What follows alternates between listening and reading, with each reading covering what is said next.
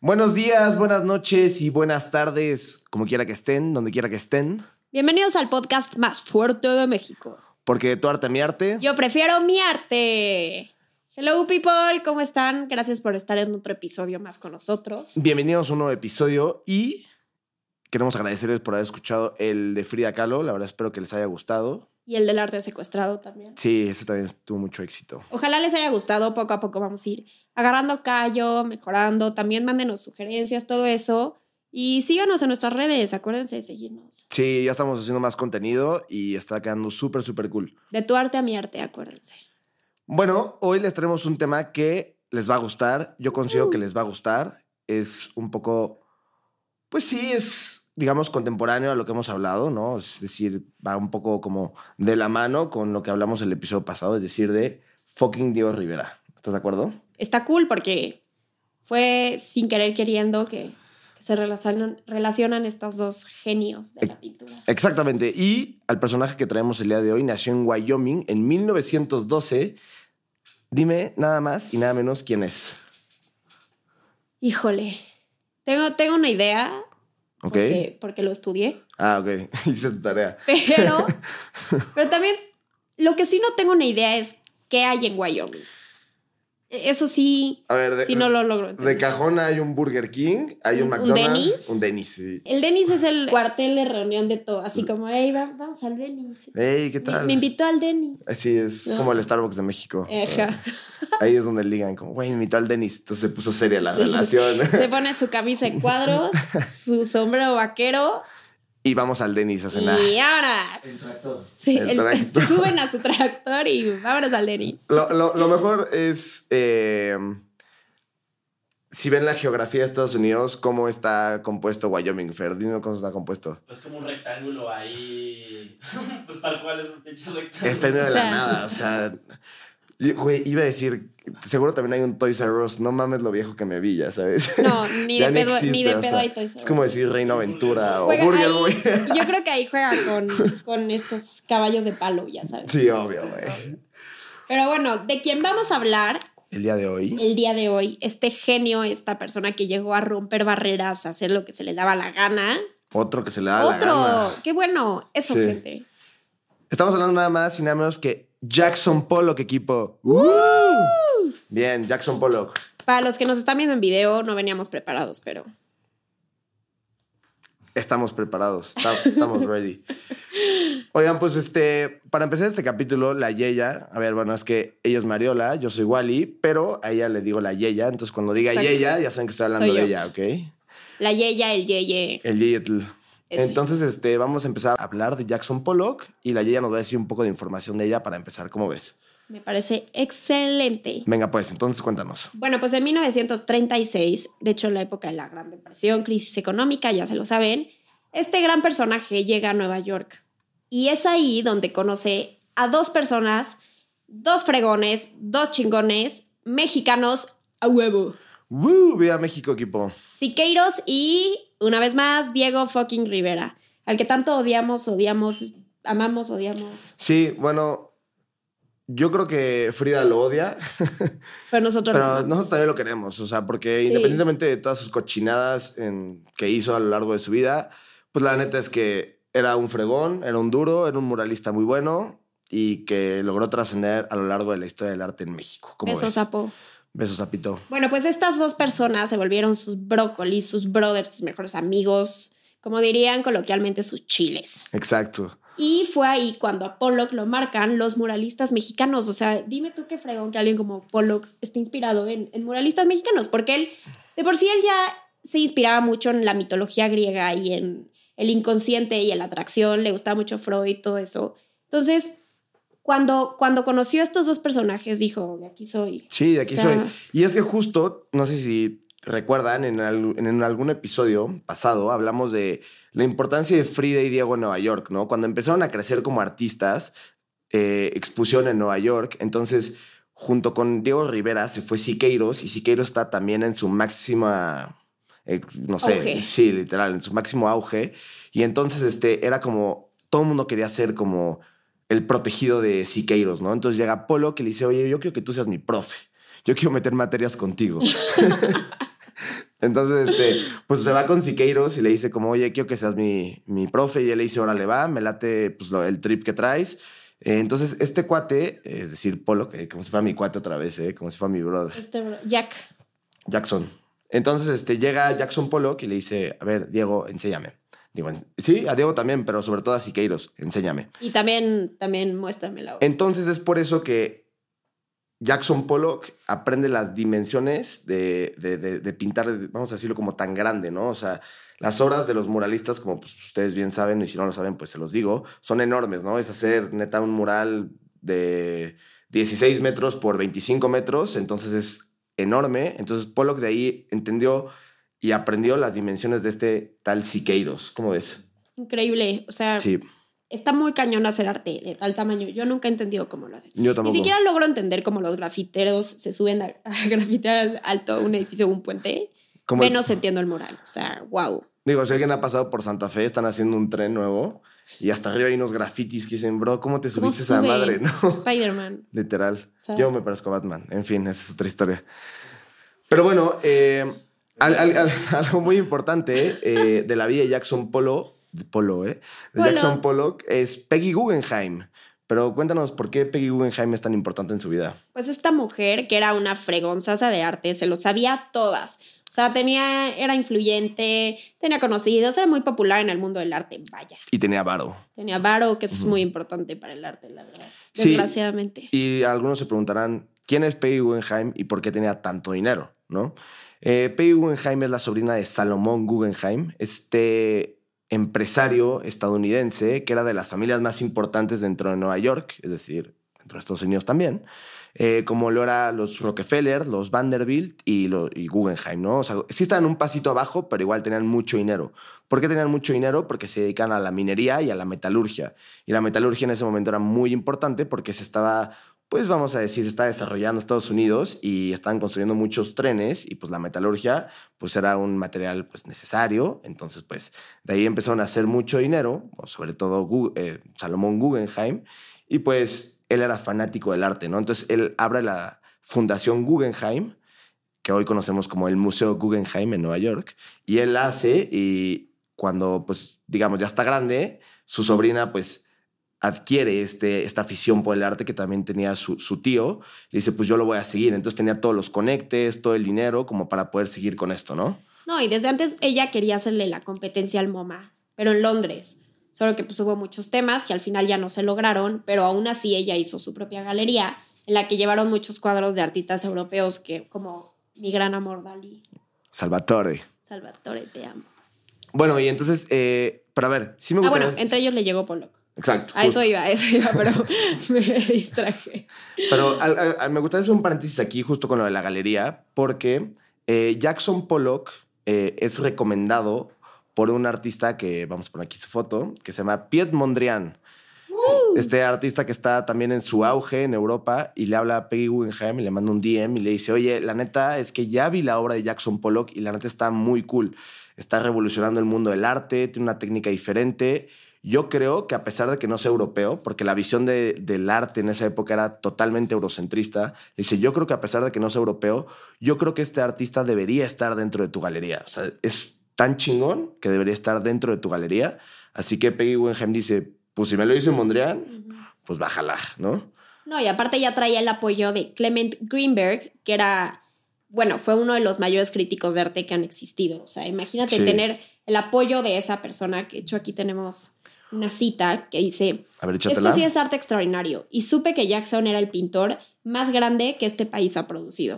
O sea, no, bueno, ya te- trae las puertas abiertas. Sí, este Greenberg era así como una eminencia dentro de, dentro de la crítica del arte. Entonces, pues sí, ya tener como un poquito el, el apoyo de este cuate, sí te hace ser como alguien, pues, pues por lo menos ya más ubicado dentro del mapa del arte, ¿no? Entonces, pues la neta aquí empezó a crecer Jackson Pollock.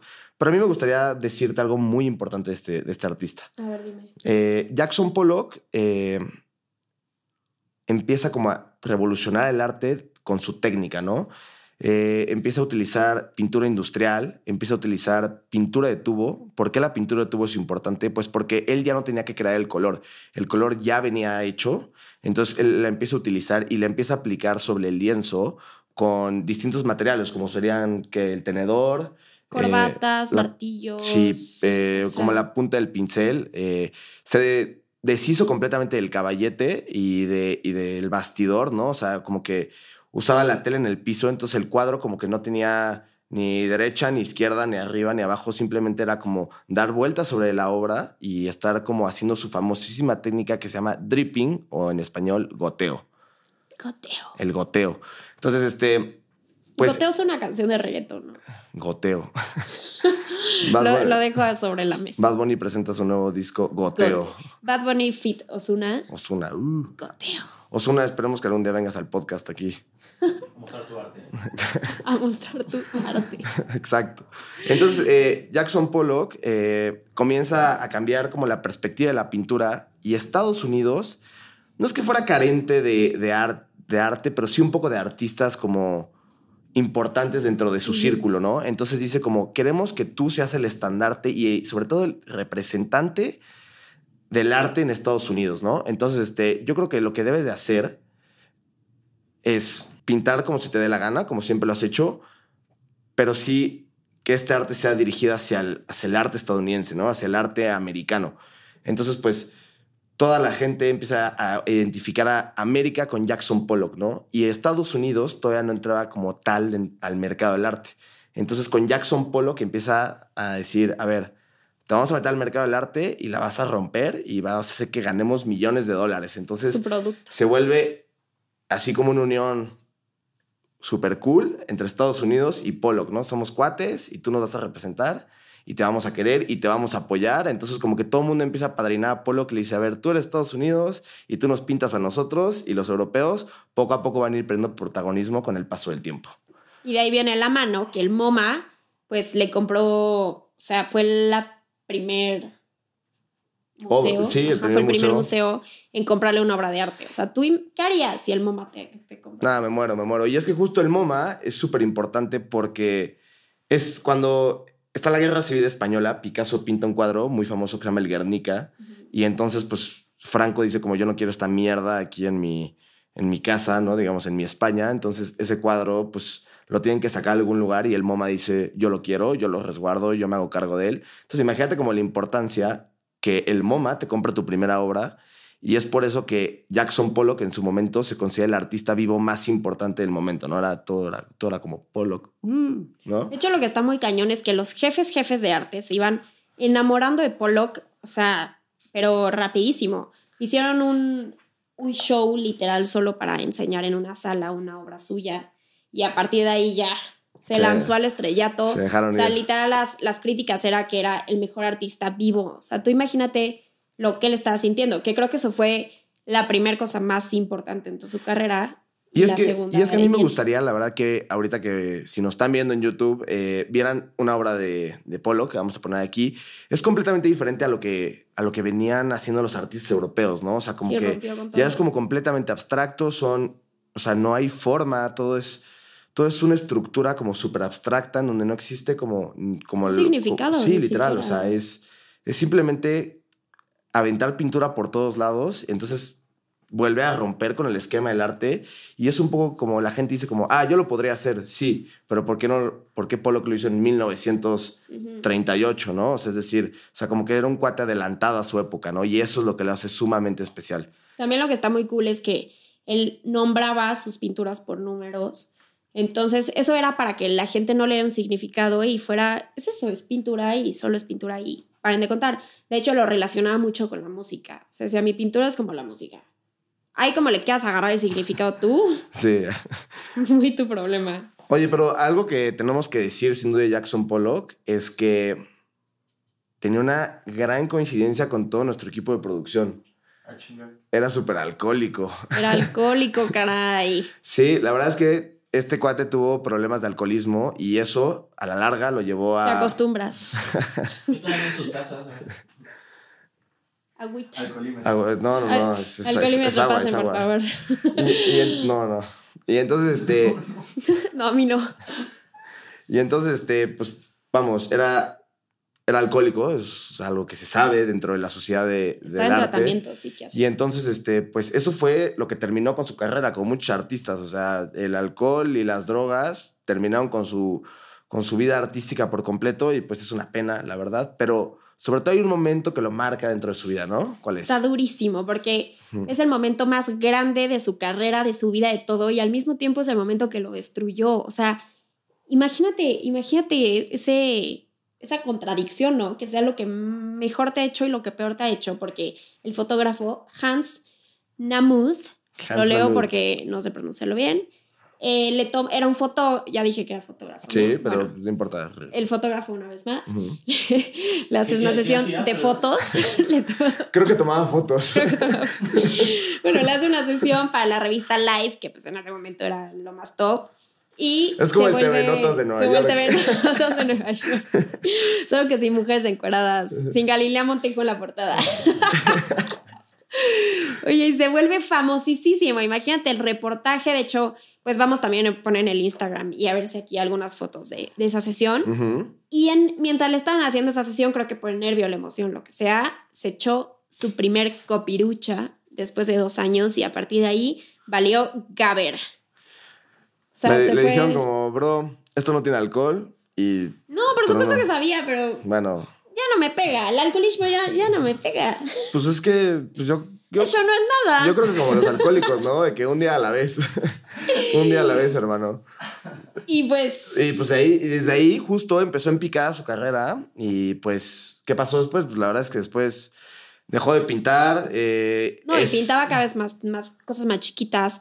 Sus pinturas eran súper tristes, porque aparte, a diferencia de muchos pintores, Sí. él cuando estaba pedo y estaba bulto, bueno, no bulto, pero muy pedo, no podía pintar. O sea, se intoxicaba, volteaba, bye, a mimir. Sí, literal. Y pues la verdad es que no, o sea, no sabemos si esto sea cierto o no. Es un, es una, es un mito que existe.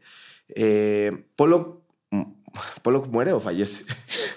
No, él sí muere, él muere, ¿no? Pollock muere, Pollock muere. Entonces, Aunque es de Wyoming, no sé. no sé, chance si fallece. ¿eh? Bueno, murió en Nueva York, muere. Bueno, Pollock eh, muere en un accidente de tránsito. Eh, danos más detalles de cómo muere, se ¿no? estrelló contra un árbol. Iba con una persona. Entonces, el mito dice que venía tomado. No sabemos si sea cierto o no. no, sí es cierto, por supuesto que venía fea. O sea, en México esto no hubiera pasado porque ya hubiera estado en el torito, al día siguiente chilaquiles y seguiría Sí, no, a ver, sí. feliz y contento. Si en Nueva York hubieran implementado los alcoholímetros en esa época, Pollock seguiría existiendo. Bueno, hubiera vivido Durado un poco un buen rato. Sí, exacto. Pero lo que me parece increíble es que cuando chocó, mató a la persona que venía al lado Sí, de él, ¿no? imagínate eso. No, ese güey, ese güey está en el purgatorio. Sí, o sea, ese güey está en el limbo, cabrón. por la culpa no se pudo ir al cielo. Y fue tanta la culpa que su espíritu está en Wyoming, en el Sí. Denis. De dicho, dicen que en el Denis a las 3 de la mañana Se aparece Pollock. espantan. o sea, que si dices Pollock tres veces en el espejo del Denis, Se aparece así. te aparece. Un güey todo tomado. Y pues ya en 1956, a los 44 años. Sí, joven, ¿eh? Joven. Sí, no mames. Sí, joven. Se nos va. Pero hay, hay algo que me gustaría platicarles. O sea, entonces, Pollock, eh, pues obviamente como buen artista, al morir, sus precios se van al cielo, explota. Y en 2006, eh, el Pollock número 5, porque como bien dice la Yeya, eh, Pollock le ponía números a sus obras. Entonces, en el 2006, una obra de Pollock es la máscara de la historia vendida por 135 millones de euros. ¿Cómo ven? Qué eh? locura. Qué locura, ¿eh? lo- o sea, la educación de todos los que estamos aquí no le llega, pero. O sea, nunca. Sí, o sea, ni a los talones. Pero entonces, este, Pollock se va al cielo dentro del mercado del arte y a mí me gustaría contarles una historia muy buena. Eh, es de una señora que vivía en Texas. Quiero que se imaginen en el contexto. O sea, era una, Esta historia yo no me la sé, también era- estoy era- sorprendida. Era una trailera. Ajá, Lola, se llamaba Lola. Lola la trailera. Entonces, imagínate el contexto. Iba como en Texas, así pasando como por Albuquerque. No, Albuquerque no está en Texas, me la estoy mamando. Pero iba pasando así como por el, por el paso. Y iba así como escuchando música country, así como It was down in Louisiana, just about a mile from Texarkana. Pero son menos de 30 segundos, ¿no? Entonces iba esta, esta trailera así y, o sea, lo que cuenta ahí es que iba en la, en la autopista y entonces dice como, puta, se me olvidó el regalo de mi tía Marta, cabrón. Puta, ¿qué haré? Entonces, pues va, va en la autopista y hay como un mercado de pulgas. eh, en- ahí en el camino y ella dice como pues seguro aquí encuentro algo, ¿no? Sí, o sea, se estaciona El con roperas. Literal, se estaciona con el, con el tráiler ahí a la mitad de la autopista y de que de la nada ve un cuadro y dice, ay, está súper padre, no sé qué. Entonces, pues lo compra así de que en 10, 15 dólares y entonces, este, pum, se lo lleva a su tía Marta y le dice como, oye tía, pues feliz cumpleaños, me acordé de ti, no creas que no, ya sabes. No creas No que a creer no. que fue de último momento. Entonces, ya, pues se lo lleva y de la nada, este, dice ella que estaba cocinando y que apareció como un programa de arte y justo hablaban de Jackson Pollock, así como el máximo exponente del arte en, en Estados Unidos y que acababa de morir y que no sé qué. Y entonces dice como, oye, creo que el cuadro se que le compré a la tía Marta se parece a un Jackson No, Pollock. cállate. Entonces... Dime pues, que era piña, si no me muero. eh, Calca. no, no, no era pinza. creo que sí era, creo que sí era auténtico esa madre. Entonces va y le dice a la tía Marta, oye, Marta, ¿te acuerdas el cuadrito que te di de tu cumple? Oye, va, va, va de vuelta, va con B de vuelta. ¿eh? Y entonces, pues sí, la tía Marta le dice como, es que me confundí porque mm, al final no era para ti, ese era para mi tío y te di otra cosa, pero te compré un suéter en Zara, ya sabes. Entonces, Oye, pues, ya lo tenía colgado arriba del típico cuadro que tienen las señoras en el comedor de la última cena. El bodegón, así, la, la, la, manzana pudriéndose al lado Sí, de, la, sí, sí. de la taza, sabes. Pero, pero sí, entonces le devuelven el cuadro a esta trailera y esta trailera se volvió millonaria. Entonces, pues, esos amigos es Jackson Pollock. Como ven, ¿te gusta o no? Un poco resumido, pero espero que hayan aprendido un poco, porque nosotros también aprendimos mucho. Sí, claro. esto, sí, lo más importante que tienen que saber de Jackson Pollock es que este personaje revolucionó la pintura, eh, cambió la perspectiva del arte en América, cambió el mercado del arte en América. O sea, a partir de Jackson Pollock existe el mercado del arte en América Eso está cañón. y Estados Unidos se ubica en el mapa del arte y eh, Estados Unidos digo, y Europa empieza como a bajar un poco dentro de su protagonismo. Entonces, Jackson Pollock le debe mucho a Estados Unidos y Estados Unidos le debe mucho a Jackson Pollock. Qué triste que, o sea, está muy cañón como acabó tan rápido con su vida por, por el sí, alcohol. el ¿no? alcohol. El alcohol no deja nada bueno Mm, Es bien depresivo. después de las 2 de la mañana. Como mamá, como mamá que le dice a todas las niñas como, después de las 4 de la mañana, no, a mí me decían, después de las 3 de la mañana ya no hay nada bueno en el antro, solo borrachos y peleas. ¿Y sí? Y sí. ¿Y sí? Y sí, mamá tenía razón. Pero cómo, no- cómo nos caen bien esos borrachos y Pero es la mejor hora, ¿no? Así. Ahora me rehuso. Ex- Exacto. Obvio, cuando ya te echan las de Juan Gabriel así de despido es cuando mejor la estás pasando, ¿sí o no? Ya cuando te quieren decir, por favor, ya vete a tu casa, te ponen Luis Miguel, ahora te puedes marchar, ¿no? Uh, Esa es la indirecta más grande, así como, ya vete, amigo. Ya pide tu Uber. Oye, ya están ya todos los meseros recargados así en las mesas, nada más viéndote. A ver, ¿a qué- Desear y necear. Pelearte con tu novio, abrazar a tus amigos. Si pedimos otra botella, y el, maestro atrás así como, güey, Pollock, ya vete. Pollock, es momento de irte. Oye, para cerrar a nuestro querido Jackson Pollock, tengo una frase. A ver, échala. Nos encantan las frases en este Nos podcast. encanta y aparte es, pues, aprende, o sea, es como si entraras un poquito en esa persona. Sí, ¿no? estoy de acuerdo. A ver, dice, cuando estoy dentro de mi pintura no soy consciente de lo que estoy haciendo. Tan solo después de un periodo de aclimatación me doy cuenta de lo que ha pasado. No tengo miedo a hacer cambios, destruir imagen, etc. Porque la pintura tiene vida propia. Intento dejarla salir. Es solo cuando pierdo contacto con la pintura, cuando el resultado es un desastre. De lo contrario, es armonía pura, un sencillo dar y recibir, y la pintura resulta bien. Wow. Está muy cool. Está muy loco. Y pues Y es que algo que sí, antes de, de que nos vayamos, porque no nos queremos ir, equipo. nos queremos, sí. Pero antes de que nos vayamos, sí me gustaría eh, decirles que esa frase es algo muy importante de Pollock, o sea, refleja algo muy importante de Pollock, y es que Pollock pintaba lo que sentía, igual, como todos los artistas, pero este cuate, pues era bipolar, digamos, tenía, dicen algunos psicólogos y especialistas que tenía también principios de esquizofrenia, que eso es algo que marcó mucho como sus obras de arte, ya las verán aquí, y si no las En el y si no las pueden ver porque las están escuchando, son como muchas como goteos de, de pintura dentro del lienzo. Entonces, Rayas. él decía que sus sentimientos estaban expresados abstractamente dentro de la obra, ¿no? Entonces está súper loco porque, pues para la época era como, wow, ¿qué me está diciendo este Ujú. cuate, no? O sea, ¿qué está plasmando este cuate en el lienzo? ¿Qué está sintiendo? O sea, porque tipo Frida o otros artistas, pues sí, representan el dolor a través de su cuerpo o representan a Dios a través de las iglesias o de la naturaleza. Pero este cuate, imagínate, ves puras manchas y dices, pues, ¿qué está sintiendo, no? Y lo representó sin dar significado, que está más Exacto. padre. Eso O está sea, no se llamaba como cuadro de la tristeza que siento hoy en Domingo de Vacío, no. Parte 2. Parte, parte 54. Entonces, pues sí, Jackson Pollock nos gusta mucho en este podcast, como lo pueden ver. Gracias, Tian, por los props. Pero bueno, pues, eso fue Jackson Pollock. Eh, esperemos que les haya gustado, esperemos que hayan aprendido un poquito de él. Y nada más, antes de irnos, vamos a dejar aquí nuestro Instagram y nuestro TikTok. ¿Cómo es de tu arte a mi arte. Acuérdense de, de seguirnos, darle like, compartir, comentar. Interactúen con nosotros, se los pedimos. Sí, comenten. Ya nos han llegado varios mensajes de artistas que les gustaría que, que pusiéramos, este, que de artistas de los que habláramos y demás. Entonces lo vamos a hacer. Entonces, pues recuerden. La única pregunta es, ¿de tu arte a mi arte? Yo prefiero mi arte. ¿Y ustedes? Así que amigos, adiós. Bye. Bye.